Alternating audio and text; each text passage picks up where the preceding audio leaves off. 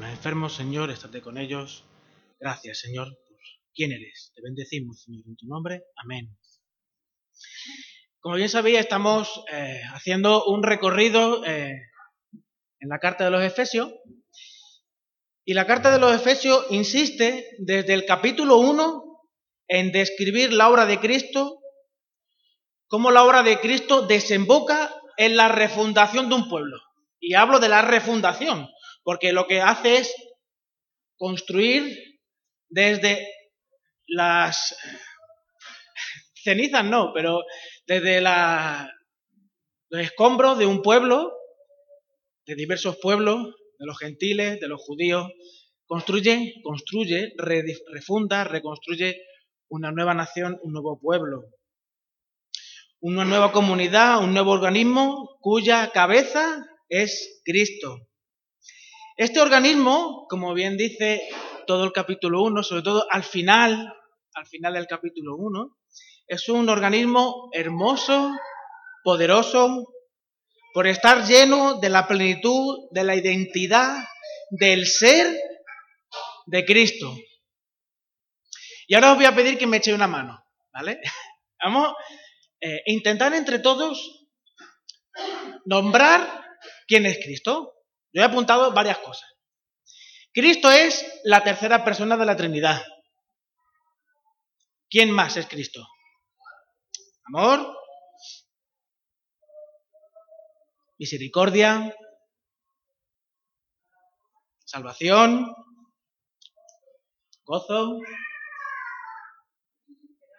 esperanza. Cristo es Dios hecho hombre.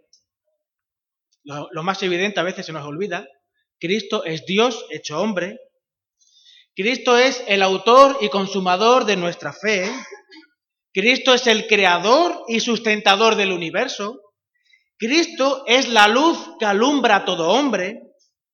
Cristo es manso, es humilde, es obediente. Cristo es el Señor, el dueño que ha venido a servir y a dar su vida en rescate por muchos. Cristo es el Cordero de Dios que quita el pecado del mundo. Cristo es el león de Judá que defiende a su pueblo. Cristo es el Hijo amado en el que el Padre ha depositado toda su complacencia y más todo lo que vosotros habéis dicho, ¿verdad? Y podríamos seguir toda la mañana diciendo cosas acerca de Cristo, ¿verdad? Y digo toda la mañana porque no creo que todo el día, porque el Nuevo Testamento y el Antiguo pues tienen un límite. Empieza en Génesis y acaba en Apocalipsis, ¿no? Tiene un límite. Pero todas esas cosas que hemos dicho, toda esa belleza, hermosura, poder, humildad, servicio, todo eso, dice Pablo, que es, que está en la iglesia, y en la iglesia de Éfeso. Esa belleza es la que está presente en la iglesia y es la imagen que Pablo quiere transmitir a los efesios. Pablo le dice a los efesios, sois una iglesia hermosa, gloriosa, preciosa, no por vuestro mérito, ni por vuestro trabajo, ni por, ni por vuestro esfuerzo. Vuestra belleza es un regalo. Reside en que Cristo vive en vosotros, se mueve entre vosotros y a través de vosotros. Eh, me imagino que a más de uno de vosotros os, habrán dicho alguna vez, Jesús, qué guapo eres, qué ojo más bonito tiene. O, sé, Edenia o Antonio le habrán dicho, qué bien te queda esa barba, Antonio o yo qué sé, ¿no? Realzan aspectos de nuestro físico, pero si lo pensamos bien, eso, yo no he hecho nada para que, Jesús no ha hecho nada para que tenga esos ojos, ni Antonio esa barba, es un regalo. Lo guapo que somos es un regalo, un regalo. Eh, a, mi mujer le, gusta, le, le gustan mis ojos que sí, son bonitos, pero no son, un regalo. A mí me lo regalaron. Cuando nací, me lo regalaron. Pues de igual manera, la iglesia es hermosa porque es un regalo.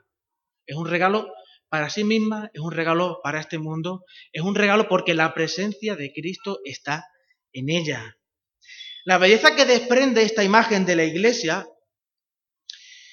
a mí me plantea una pregunta.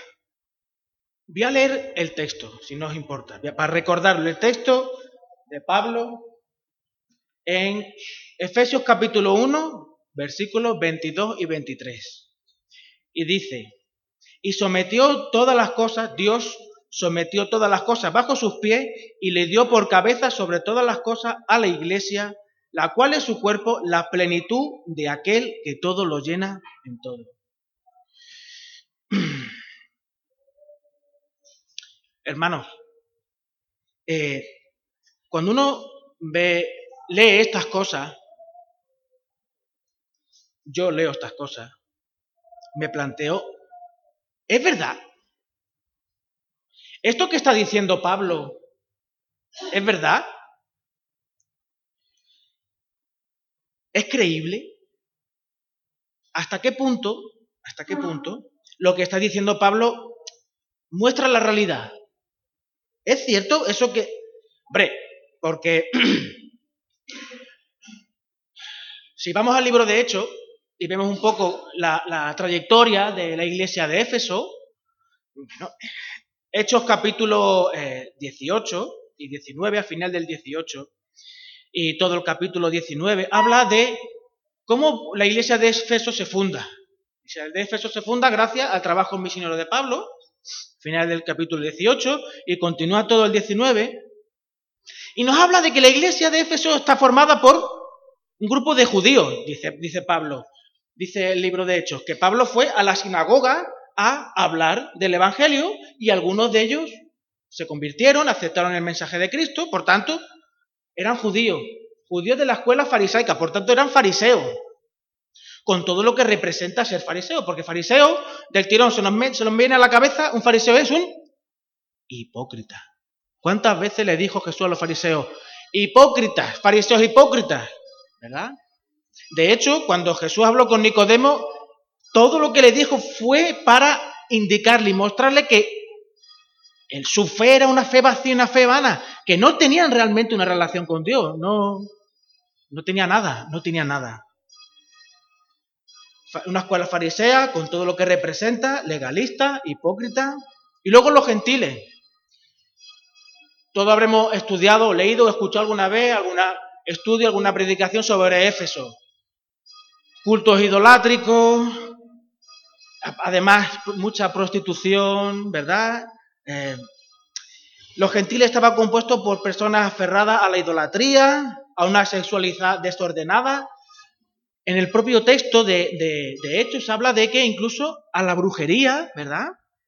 Eran fetichistas, muy vinculados al alcohol y un largo etcétera. Todo esto lo podemos leer en Hechos capítulo 19. En resumen, la iglesia de Éfeso era una iglesia llena de hipocresía, idolatría y pecado. Una iglesia hipócrita, una iglesia llena de basura. Viendo este, esta realidad de la iglesia de Éfeso, cuando uno se va al final del capítulo 1 y Pablo le dice a la iglesia que es la plenitud, ¿cómo lo dice? la cual es su cuerpo, la plenitud de aquel que todo lo llena todo. ¿Cómo? Una iglesia llena de hipocresía, llena de idolatría y de pecado, ¿es la plenitud de aquel que todo lo llena en todo? ¿Cómo es posible que Pablo se estaba riendo? Pablo se estaba riendo de los efesios. Pablo se estaba riendo de los efesios. ¿O eso? o lo que estaba diciendo Pablo era mm, absoluta y totalmente cierto. Pablo estaba mirando a la iglesia de una manera. Hay un, hay un, pastor que me gusta mucho que se llama Suger Michelin, que a veces escucho predicaciones de él, que él habla de la visión de aquel lado de la eternidad y la visión de este lado de la eternidad. Pablo está mirando a la iglesia desde aquel lado de la eternidad desde el lado en el que está ahora mi tía, Manuela, desde aquel lado de la eternidad. Y veía la iglesia esplendorosa, hermosa, maravillosa. Si Pablo mirase nuestra iglesia, la iglesia Tarsi, ¿qué diría de ella? Si uno de vosotros fuese Pablo, si Rosa escribiese a la iglesia Tarsi, o Loida, o Manolo, o Lidia, o, Lalo, venga, va, también Lalo puede participar. ¿Qué diría? ¿Diría que la iglesia Tarsi es la plenitud de aquel que todo lo llena en todo? Rubén diría que es la plenitud de aquel que todo lo llena en todo. Pues sí, Pablo seguiría afirmando lo mismo. Pablo seguiría diciendo que la iglesia Tarsis realmente es la plenitud de aquel que todo lo llena en todo. La afirmación de Pablo sobre la iglesia de Éfeso es una afirmación y no es una meta de que conseguir. No es una carrera que hay que recorrer. Es un hecho consumado. ¿Y por qué es un hecho consumado? Es un hecho consumado porque se sustenta en la obra de Cristo, consumada de Cristo. Cristo no dijo sobre nosotros, ni sobre Efesio, que nos va a ir perdonando. No, no. Nos perdonó de una vez y para siempre, ¿verdad? Que eso a veces nos cuesta digerirlo. ¿Cómo es posible que el Señor me haya perdonado mis pecados pasados, mis presentes y mis futuros? ¿Cómo, cómo se digiere eso? ¿Verdad? Entonces, el misterio de la obra redentora de Cristo. Porque fijaos, fijaos, fijaos. Es espectacular cuando dice en el capítulo 2, versículo 10. Porque somos hechura suya. ¿Qué quiere decir hechura suya? Nuestros niños son hechura nuestra, ¿verdad? Porque salen de nuestras entrañas. ¿Nunca lo habéis dicho vosotras? Niños de mis entrañas, hechura mía, ¿verdad? Somos los que realmente hemos aceptado al Señor, hemos entendido cuál es realmente nuestra deuda, cómo el Señor se sacrificó por nosotros, realmente ese acto nos hace ser hechura suya, nueva creación suya. ¿Para qué? Para que andemos las buenas obras, las cuales Dios preparó de antemano para que, para que anduviésemos en ellas. Por tanto, la iglesia es hermosa, la iglesia Tarsi es bonita. Porque, y es un hecho consumado. No depende de nosotros. Depende de lo que Cristo ha hecho ya por la iglesia. Sin embargo, si nos vamos a los últimos versículos del capítulo 2, versículos 21 y 22, permitirme que os lo lea otra vez. Estamos hablando de un hecho consumado Dice el capítulo, el versículo 21 y 22. En quien, en Cristo, además que lo pone justo aquí detrás, Jesucristo mismo, en quien todo el edificio, bien coordinado, va creciendo para ser un templo santo en el Señor, en quien vosotros sois juntamente edificados para morar de Dios en el Espíritu. Un hecho consumado y un proceso en construcción. Los verbos del final del capítulo 1 son verbos terminados. Los verbos del, final del capítulo 2 hablan de proceso, de constante crecimiento, ¿verdad? ¿Cómo puede ser un proceso y un crecimiento? ¿Cómo puede ser un hecho consumado y un proceso? Desde aquel lado de la eternidad es un hecho consumado, para nosotros es un hecho consumado, pero desde este lado de la eternidad tenemos que estar constantemente enamorándonos de lo que Dios piensa de nosotros, de lo que Dios dice de nosotros, de lo que realmente somos.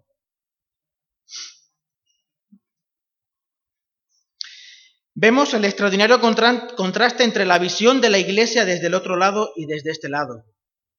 Desde este lado de la eternidad, Pablo apunta a un organismo, y me encanta esa palabra, organismo, habla de elemento vivo, en proceso de crecimiento, tanto en comunidad, fijaos, tanto en la comunidad, tenemos que crecer como iglesia, a la vez que como individuos, como creyentes, como personas. En esta sección, donde estamos ahora al final, del 11 al 22, Pablo indica un elemento indispensable para que la iglesia sea lo que es. un organismo que crece, que se edifica y que se extiende. Ese elemento es la unidad. Ese elemento es la unidad. Y comienza diciendo, por tanto, acordaos, un imperativo, acordaos, recordad dónde estabais. Estos versículos apuntan directamente a un sector de la iglesia. De hecho, durante, eh, esos versículos 11, 12 y 13, vemos, vosotros gentiles, cuando estabais, cuando erais, cuando hacíais, desde el punto de vista de, habla de la incircuncisión, circuncisión, ¿vale? Son los gentiles, Dios, Pablo le pide a los gentiles que recuerden, gracias Manolo, que recuerden cómo estaban respecto a su relación con Dios, versículo 12, cómo estaban en relación con el pueblo de Dios, versículo 11, y lo que son en la actualidad gracias a Cristo. Sin embargo, fijaos acerca de lo que dice sobre la circuncisión, fijaos. Por tanto, acordaos de que en otro tiempo vosotros los gentiles, en cuanto la carne, erais llamados incircuncisión por la llamada circuncisión hecha con mano en la carne. ¿Y eso? ¿A dónde está apuntando? Sí, sí. ¿Por qué hace ese juego de palabras? Éramos, erais llamados incircuncisión por la circuncisión, una circuncisión en la carne hecha por mano. Pablo apunta, está apuntando directamente al corazón, al corazón de el espíritu farisaico que tenían los judíos. Conversos. Estamos hablando de una iglesia compuesta por judíos, gentiles, judíos conversos. Cuidado, cuidado. Porque la, la circuncisión es un elemento que en algunos casos, Pablo tiene que pelear en más de una ocasión, es un elemento, de circuncisión es un elemento casi elitista, ¿verdad? Apunta a que aquel que está circuncidado, pues mm, es un poquito más santo que el que no está circuncidado. Es un poquito más, eh, está más cerca de Dios que el que no está circuncidado. Está más consagrado que aquel que no está circuncidado. ¿Verdad? Todo eso lo sabía Pablo, lo sabía Pablo. ¿Y por qué? Y, el detalle de la llamada circuncisión hecha con mano, en la, hecha con la mano en la carne. Sí, Lidia, sí, hay que reírse, hay que reírse.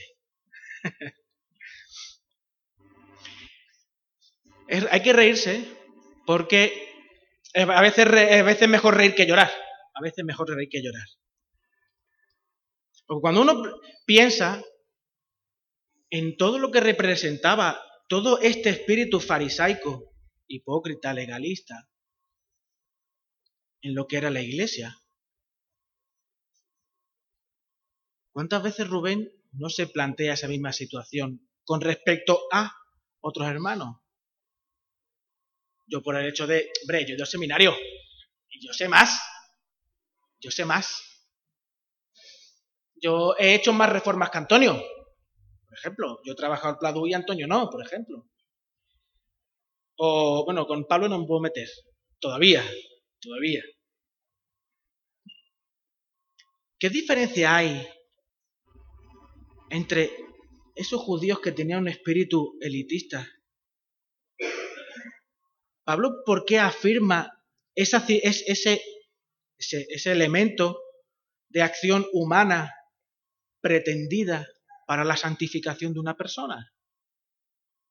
¿Por qué incide en eso? Porque no vale nada. Todo lo que se haga desde la carne, para la carne y por la carne es completamente ajeno. Ahí no está Dios. Ahí no está Dios. En eso está apuntando. en eso está apuntando. Cuando estaba en, el tiempo este de, en el velatorio con, mis primos y eso, he tenido, tuve varias oportunidades de hablar de la religión, de la trascendencia, de la muerte, de... Y es impresionante cómo eh, todo aquello que nos da seguridad es aquello tangible, aquello a lo que nos podemos aferrar, nuestro propio conocimiento, lo que conocemos de eh, la cultura católica que nos ha transmitido acerca de la eternidad del alma, de la trascendencia del alma, de lo eterno. Porque me preguntaban, me preguntaban, si tú haces las si tú pecas, ¿qué pasa? ¿Qué sucede? ¿Cómo que qué sucede? Hombre, en el, en mundo católico, en el mundo religioso, cuando uno peca, pues está se encuentra en oposición con Dios y tiene que hacer toda una serie de ritos para ponerse en paz con Dios, ¿verdad? Esta persona me decía, claro, yo tengo que hacer esto, tengo que hacer lo otro lo demás allá, pero ¿y tú qué, tú, qué haces? Pues yo pido perdón. Pido perdón. Tú no tienes que confesar, tú, te voy a confesar mis pecados, sí los confieso, pero los confieso directamente al Señor. Yo bueno, si me he peleado con mi prima, pues le pido perdón a mi prima, etcétera, pero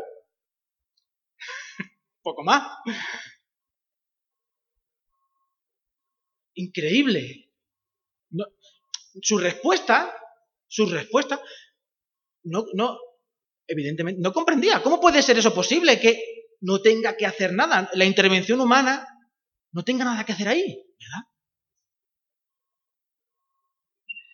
Circuncisión, llamada circuncisión, incircuncisión, por la llamada circuncisión hecha con mano en la carne. Intervención humana en, aspectos en los que solamente debe de intervenir Dios. ¿Verdad? Esa era la barrera. Dice, porque Él es nuestra paz, versículo 14, que de ambos pueblos hizo uno, derribando la pared intermedia de separación. Y vuelvo a retomar una conversación que tuve me decían, claro, todo sería más fácil, porque claro, cuando entramos en el, en el concepto del mal, porque Dios permite el mal en el mundo, si quitamos a Dios, eh, hombre, sería todo más sencillo, ¿verdad? Sí. Nos portásemos bien, respetásemos al otro y, eh, hombre, hiciésemos las cosas bien, ¿no? Yo pensaba, pensando, pensando en eso, en esa frase, hombre, que retóricamente es muy bonita. ¿Quién no ha dicho eso alguna vez? Sería más fácil si todas las cosas, si todo el mundo se comportara bien, respetara las leyes.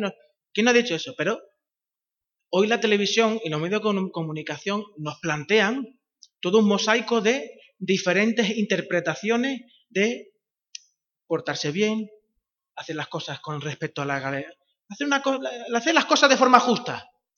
Tú le preguntas a un chino en China, en Corea del Norte, qué es hacer las cosas bien, qué es hacer las cosas justas, etcétera, te va a decir algo opuesto, opuesto a un americano, y el americano te dirá algo, no sé si opuesto, pero bastante diferente a un alemán, y un alemán te diría algo bastante diferente a lo que te diga un sanluqueño. ¿Por qué es eso? Porque el elemento de referencia es yo. Yo soy el elemento de referencia. Yo soy el que plantea las cosas justas, el que plantea la moral, el que plantea los límites. Yo, yo y yo. Esa es la barrera. Porque Él es nuestra paz que de ambos pueblos hizo uno, derribando la pared intermedia de separación aboliendo en su carne las enemistades y la ley de los hombres expresadas en ordenanza para crear en sí mismo de los dos uno solo y nuevo hombre haciendo la paz. Mediante la cruz y mediante la cruz reconciliar con Dios a ambos en un solo cuerpo, matando en ellas las enemistades. Estoy buscando, aquí está, versículo 13. Pero ahora en Cristo Jesús vosotros que en otro tiempo estabais lejos, habéis sido hechos cercanos. Aquellos pueblos que estabais divididos, Cristo os ha acercado. Aquí no está hablando de que a los gentiles los ha acercado a Dios. No, no, no, no, no nos equivoquemos. Aquí está hablando a ambos pueblos que los ha acercado para convertirlos en uno solo. A través de la paz que nos da el Señor, a través de la cruz, a través de su venida y su anuncio. Vosotros que estabais lejos, ¿quién estaban lejos? ¿Los judíos o los gentiles? No, Señor. Sí, pero no solo los gentiles, porque Cristo vino a ambos pueblos. Gracias, Manolo. Ambos pueblos eran los que estaban lejos. Ambos pueblos eran los que estaban lejos. Y a ambos juntó y acercó. Así que ya no sois extranjeros, ni los judíos, ni los gentiles, ni advenedizos, sino conciudadanos de los santos y miembros de la familia de Dios, edificados sobre el fundamento de los apóstoles y profetas, siendo la principal piedra del ángulo Jesús. Si ambos pueblos estaban lejos, si ambos pueblos estaban lejos, ¿qué le está diciendo Pablo tanto a los judíos como a los gentiles? A los judíos le está diciendo que realmente lo que ellos pensaban que era su certeza, nosotros somos hijos de Abraham, es mentira. Mentira. Sin Cristo, sin esa, ese lazo de unión, es imposible, imposible que estén edificados sobre el fundamento de los apóstoles y profetas, porque Él es el único que ha establecido el puente entre los unos y los otros, entre los judíos y los gentiles.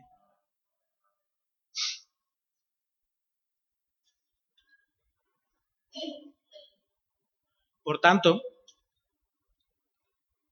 la única manera de que un edificio bien coordinado vaya creciendo para ser un templo santo en el Señor, en quien cada uno de nosotros seamos juntamente edificados para morada de Dios, en el Espíritu es la unidad. La unidad. De nosotros, judío, ¿quién es? Tomás, ¿quién es judío aquí? ¿Quién es judío aquí? Ninguno, ¿verdad? Ninguno. Pero es interesante cómo comienza la perícopa, el versículo 11. Acordaos, acordaos, acordaos. Acordaos de cómo comenzó la iglesia Tarsi. Acordaos de dónde os sacó el Señor. Acordaos que no importa la edad que tengamos, no importa lo joven o lo viejos que seamos. Acordaos lo fácil que es, recordar lo fácil que es caer en la costumbre, caer en, hombre, somos una iglesia con tradición. Somos una iglesia de, ¿cuántos años llevamos aquí? Ya, ¿cuántos años? Jesús, ¿cuántos?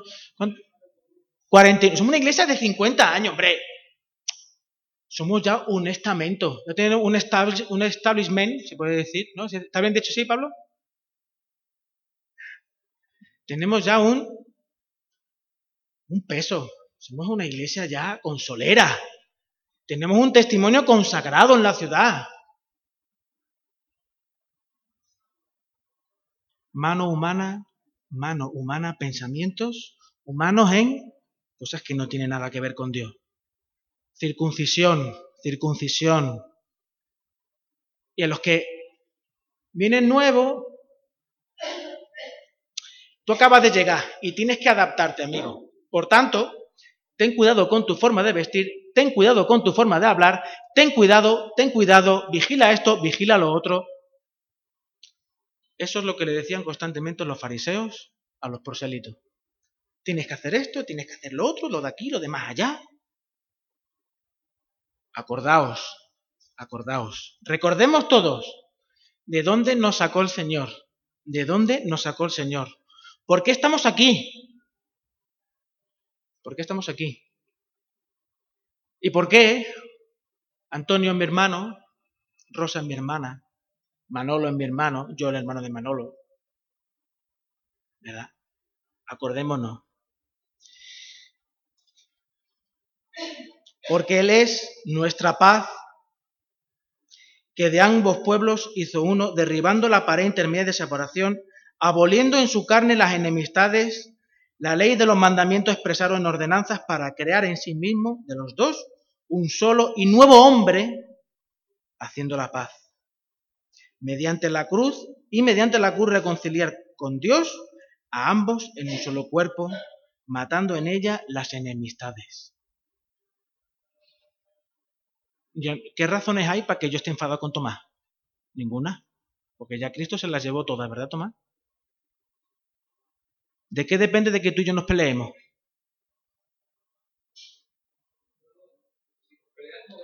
De ti y de mí, amigo mío. Tremendo, ¿verdad? Tremendo, ¿verdad? Por medio de Él, los unos y los otros tenemos entrada por un mismo espíritu al Padre. Acordémonos de dónde salimos.